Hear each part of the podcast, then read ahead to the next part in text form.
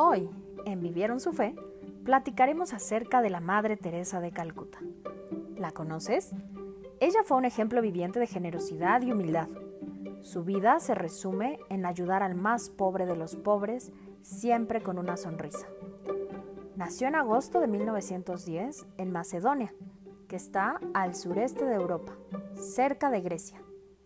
A los cinco años de edad hizo la primera comunión. Más tarde se confirmó.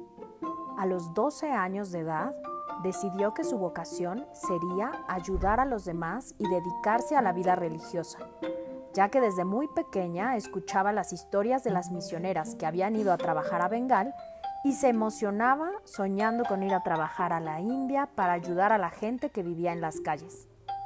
A los 18 años, cuando ya era mayor de edad, decidió embarcarse en un viaje a Dublín, donde empezó a estudiar para ser maestra y se unió a la congregación de Nuestra Señora de Loreto, cambiando su nombre a Teresa.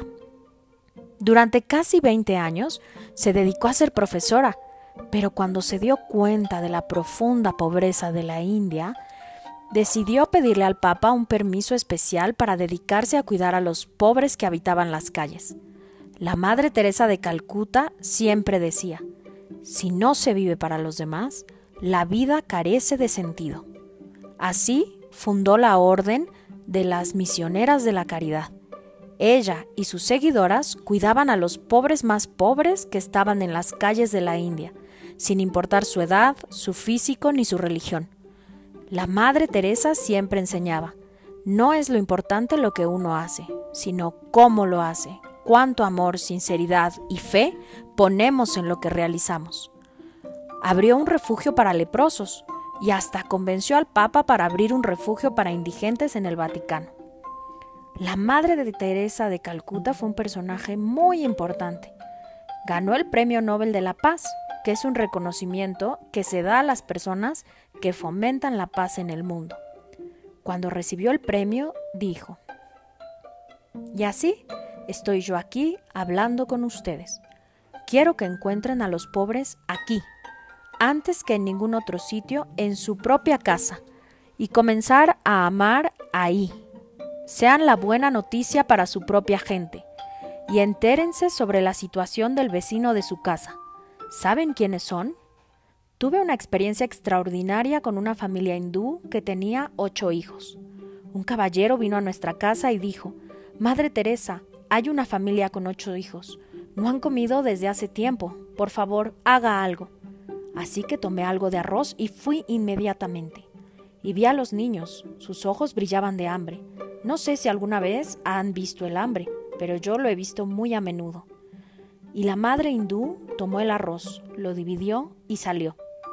Cuando volvió le pregunté, ¿A dónde fuiste? ¿Qué hiciste? Y aquella mujer me dio una respuesta muy simple. Ellos también tienen hambre. Lo que más me impactó fue que ella lo sabía y que era una familia musulmana, y ella lo sabía. Con el paso de los años, la salud de la Madre Teresa comenzó a decaer y su corazón se hizo débil. Unos días después de cumplir su 87 cumpleaños, tuvo que ser ingresada en un centro de cuidados intensivos de Calcuta, donde permaneció hasta que murió en septiembre de 1997. Hoy te propongo que seamos nosotros como la Madre Teresa. Estemos pendientes de los demás, primero de nuestra familia y de los más cercanos, tus vecinos, tus amigos. ¿Sabemos qué les está costando trabajo en este momento? ¿Cómo podemos ayudarlos? ¿Cómo está su corazón? ¿Triste, necesitado de consuelo, desesperado? Preocupémonos por los demás y tengamos detalles de cariño y servicio con ellos. Espero que les haya gustado esta historia de la Madre Teresa de Calcuta. Nos escuchamos la próxima semana en Vivieron su Fe. Adiós.